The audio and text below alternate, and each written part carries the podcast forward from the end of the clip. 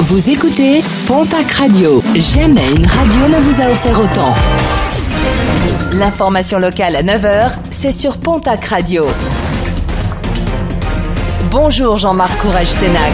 Très belle journée. Des travaux de rénovation en cours, certainement à l'origine de l'incendie qui a touché hier en fin de matinée une habitation de Bonut dans les Pyrénées-Atlantiques.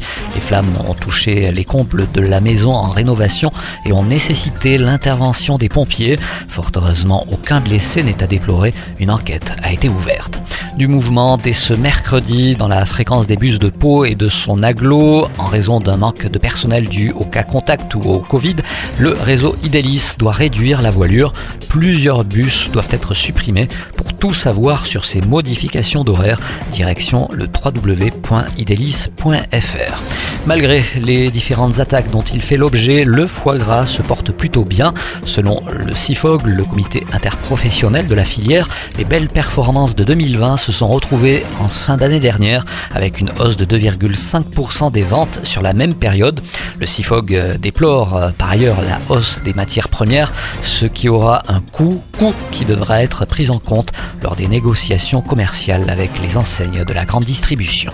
En sport, rugby, une aventure qui se finit, celle de Mike Harris avec la section paloise, annonce faite hier par le club. Le joueur Wallaby qui peut évoluer au poste de demi d'ouverture, centre ou arrière, a souffert de nombreuses blessures qui ne lui ont pas permis de prendre part au projet sportif des Verts et Blancs, un départ anticipé alors que son contrat devait prendre fin en juin prochain.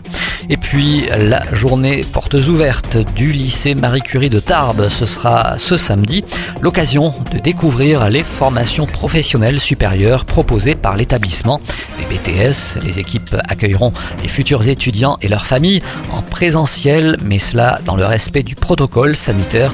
Pour plus d'infos, un numéro de téléphone, le 05 62 44 56 56, le 05 62 44 56 deux fois.